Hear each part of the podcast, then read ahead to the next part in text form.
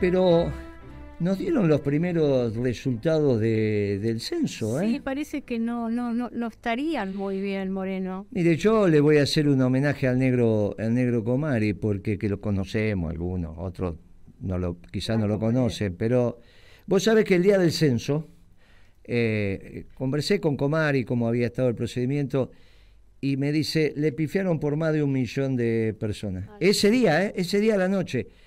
Entonces yo el otro día fui al gimnasio y digo, che, tengo un amigo que, que dice que le anunciaron 47. Claro. Y, y, resulta que había uno que hace conmigo que la hija eh, tuvo en el censo porque estudia sociología. Dice, no me digas eso, que mi hija estaba tan entusiasmada. Y ahora me dice, mandale felicitación a tu amigo que no lo conozco. Pero decir esa noche que le habían pifiado por más de un millón, e, esto habla de la calidad de cuadros que tuvo la década ganada.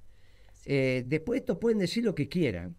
Mire, otra historia que están dando vuelta ahora es con Matanza.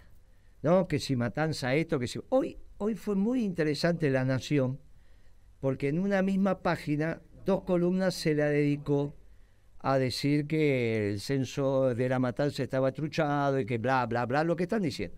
Ahora, en las otras dos columnas de la misma página estaba qué había pasado en los distintos distritos de la capital, entonces, de perdón, de la provincia. Lanús creció menos de medio punto en 10 años.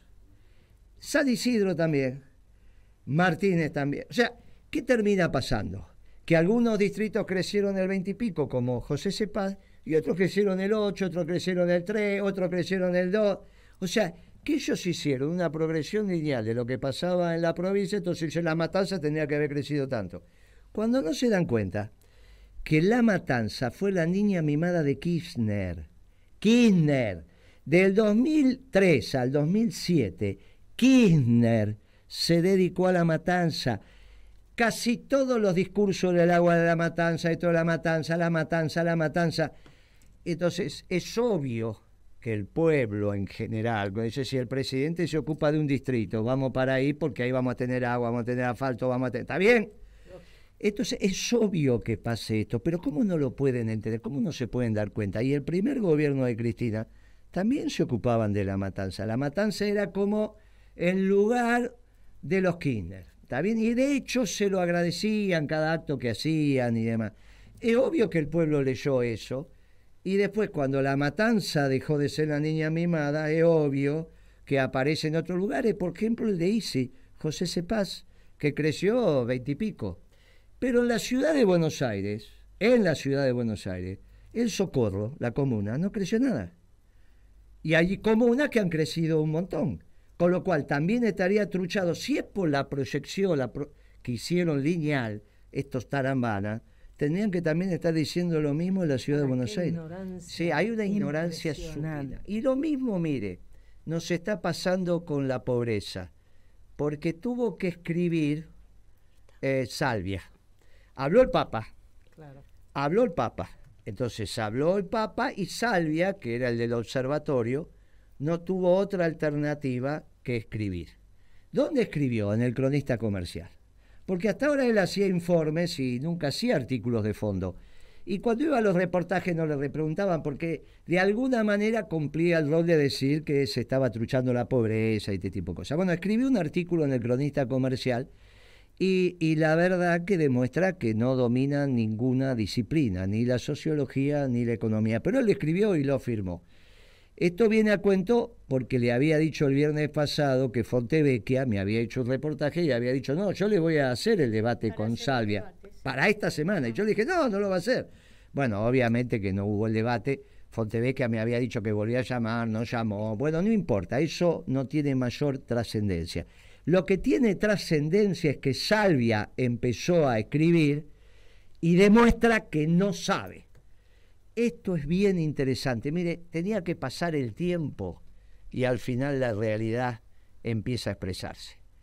Pero no teníamos un solo invitado hoy, ¿no? Tenemos otro invitado que es Horacio Valdés, el secretario general de los, de los trabajadores obreros del vidrio. Cuando usted quiera saber cómo se hace el vidrio, nadie mejor que Horacio Valdés para que le explique cómo se hace el vidrio pero si a su vez quiere saber cuál es el rol del movimiento obrero organizado en el movimiento peronista, nadie mejor que Horacio Valdés. ¿Cómo estás, Horacio? ¿Cómo estás, Guillermo? Buenas tardes, un gusto. Muy bien. ¿Cómo estás, Pablo Chaliú? ¿Cómo andás? Acá estamos con, con Horacio, estamos con Pablo, estamos con Pimpi, con Guitia. Horacio. Un abrazo a todos. Gracias, igualmente. Horacio, ¿cómo estamos en el, en el movimiento peronista? ¿Cómo está el movimiento obrero? ¿Cómo están las representaciones políticas? ¿Qué le podés esclarecer, iluminar a todos los compañeros que nos están escuchando? Bueno, dos o tres cosas. Primero, cuando vos hablas de peronismo, si me estás hablando del peronismo real, se está conformando, se está armando, se está estructurando de una manera importante, la gente está ansiosa porque el peronismo empiece a funcionar. Si me hablas de quienes intrusaron el Partido Justicialista, te digo que vamos mal. Y si te hablo del gobierno que se dice peronista, también estamos muy mal. Así que yo creo que hay que, hay que dar la batalla, Guillermo. No, no te voy a enseñar yo estas cosas vos, pero lo que estamos dispuestos los peronistas es a dar una gran batalla para lo que viene. Son momentos difíciles, vos pasás muchos datos y la gente lo siente fundamentalmente en el bolsillo, no llega a fin de mes, no tiene, no tiene un trabajo fijo en ningún momento. Eh, digo, hace muy difícil vivir de esta manera con una inflación galopante. Digo, eh, no son cosas que tengan que ver con el peronismo. El peronismo es todo lo contrario, el peronismo, el peronismo lo primero que hace es conseguir trabajo, humanizar el capital, dignificar al hombre, dignificar a los trabajadores, que vuelva el crédito, que vuelva el consumo, que los chicos puedan comer todos los días en su casa como corresponde, el día y en la noche, una merienda, un desayuno, y estas cosas no están pasando. Así que eh, si tenemos que hacer un análisis, estaríamos todo el día, Guillermo. Y vos sabés de esto. Sí. Vos sabés que hoy el, el presidente en Entre Ríos hizo una declaración de esas que los caracterizan. Dice, no, ahora está el pueblo está muy feliz. Imagínense que tienen que esperar dos horas para comer en un restaurante. Eh, sin comentario. Pablo. ¿Qué tal? ¿Cómo estás?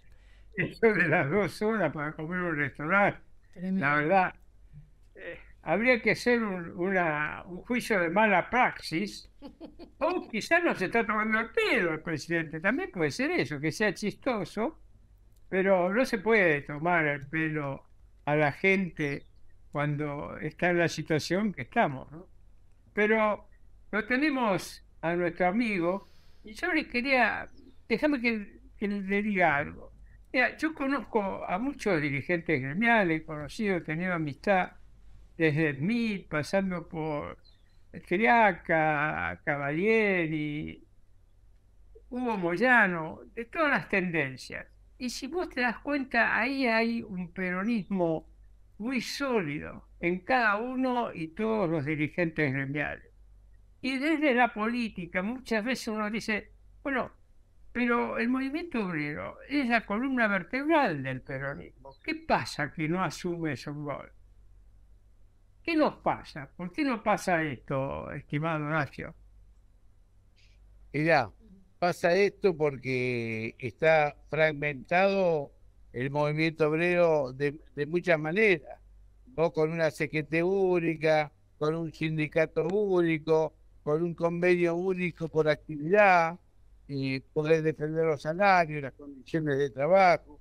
Este tipo de cosas nos pasan. Y, en, el, tiempo de, Perón estaba Rucci, estaba después vino Lorenzo Miguel, que de las 62 organizaciones fortalecieron políticamente a los trabajadores y decidieron participar de todas las listas. Y cuando está el peronismo en el poder, querido Pablo, no hay pobres y a los empresarios les conviene terriblemente porque ganan plata, porque pueden acordar con el sector, con el sector obrero, no, con pequeñas diferencias siempre sacamos las cosas adelante. Hoy estamos todos muy distanciados. Vos sabés que...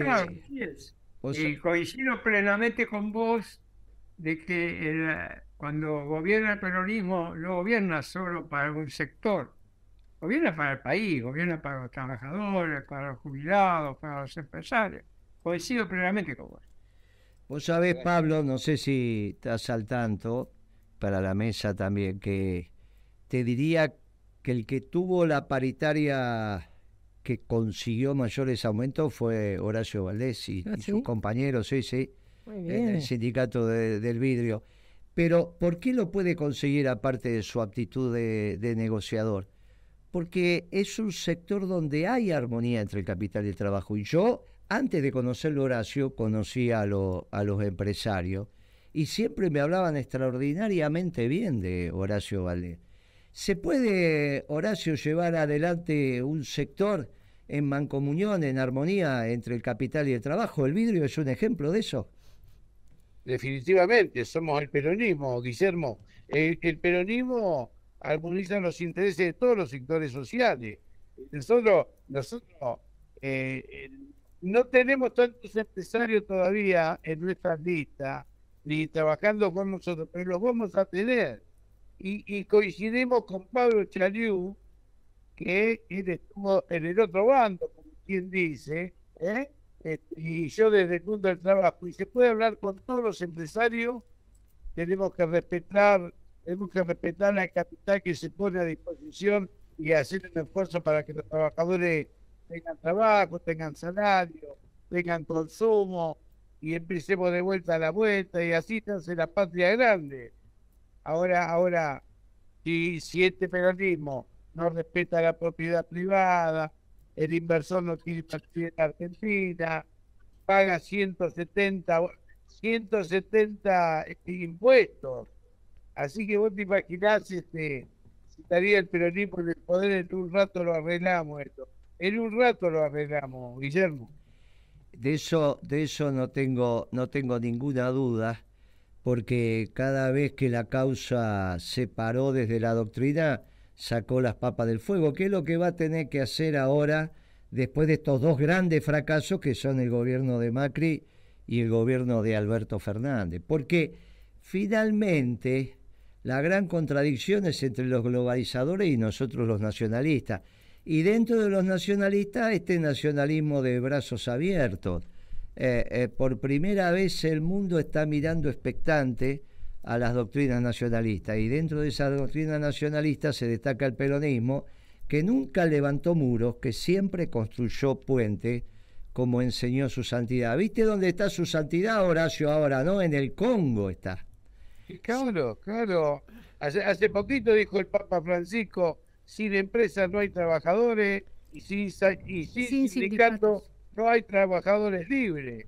Entonces nosotros tenemos que festejar este tipo de cosas.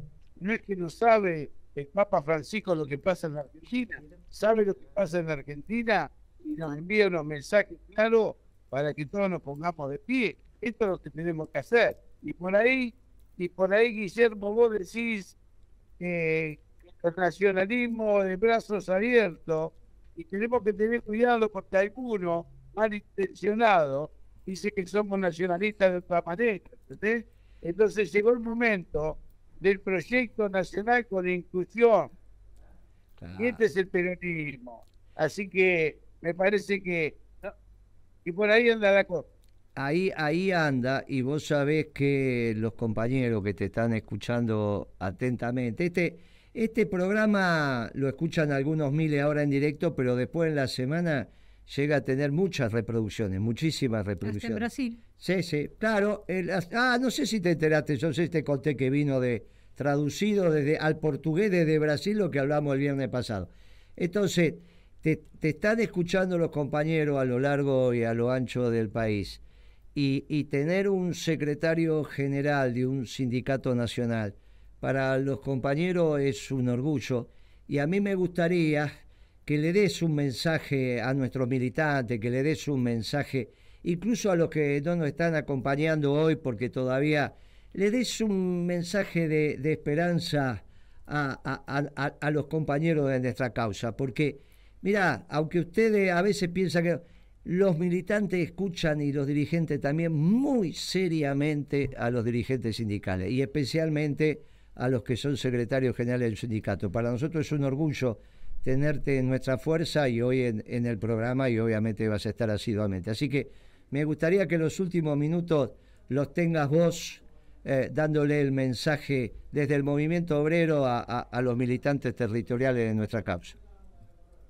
Sí, Guillermo, yo te agradezco. Yo a mí me gusta siempre ser un militante de esta causa y, y como y como todos los argentinos hemos visto el fracaso de la derecha el fracaso de los que están en este momento en el gobierno, los dos tienen problemas de gestión, y que es cierto que llegó, llegó con muchas ganas el peronismo que viene de atrás, que es el peronismo histórico, que quiso feliz a la gente, y que no hay que, no hay que ponerse colorado por decir que somos peronistas, no hay que ponerse colorado porque tenemos 20 verdades, porque tenemos doctrina, porque tenemos revolución inconclusa, porque tenemos mucho para dar todavía y creo que este, tenemos que elegir un pueblo para el pueblo, con el pueblo, de esto no tengo duda, y al margen de todo esto, todos estamos bajo este carro de principios y valores a la que se puede instalar en la sociedad y al mismo tiempo decirle que somos de brazos abiertos dispuestos a que funcione más que nada el proyecto que tenemos en marcha que tiene que ver con el periodismo y que no tiene que ver con las ambiciones personales. Los que tengan ambiciones personales tienen que pasar por el alcance 50 o por el Instituto Patria o, donde vive Macri. Hay la canchita de fútbol esa. Pero yo creo que nosotros vamos por el implicado, tanto trabajadores, tanto militantes, pidiéndole a todos los compañeros que nos acompañen, que nosotros somos su representación que es la representación de los que menos tienen, de los humildes, que venimos de abajo y que no hemos olvidado de dónde venimos, por eso sabemos a dónde vamos. Así que este es un poco el mensaje mío y, y que te que enseñar vos, y yo tengo como referente es, es complicado cuando uno habla con, con, su ídolo. Así que te mando un abrazo gigante de acá. Gracias. Gracias, querido Horacio. Y, tuvimos un, acto juntos en San Miguel, donde dijiste exactamente esto. Nosotros somos de acá. Hicimos un acto y a dos metros de donde estaban eh, los escritorios que hacía de en la calle, estaba el agua servida. Y lo más interesante de ese acto, que, la, los que los que hicieron parte, el pueblo de San Miguel que estuvo, se había vestido, se había puesto lo mejor que tenía para recibir a los dirigentes del peronismo. Y vos te emocionaste cuando viste eso, nos emocionamos, nos, emocionamos todos, y vos le dijiste a los compañeros, somos de acá, y nosotros vamos a hacer un gobierno de gente humilde, no ni de científicos, ni de CEO, vamos a hacer un gobierno de gente humilde y de trabajadores, y porque nacimos acá, nosotros vamos a gobernar para acá. Y ahí cuando vos terminaste de decir eso, se produjo la, ovación de, la noche.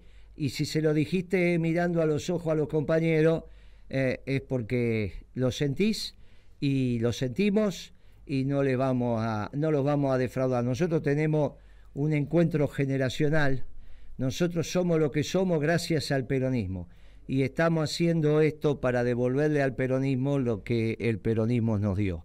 Y esto nos distingue del resto.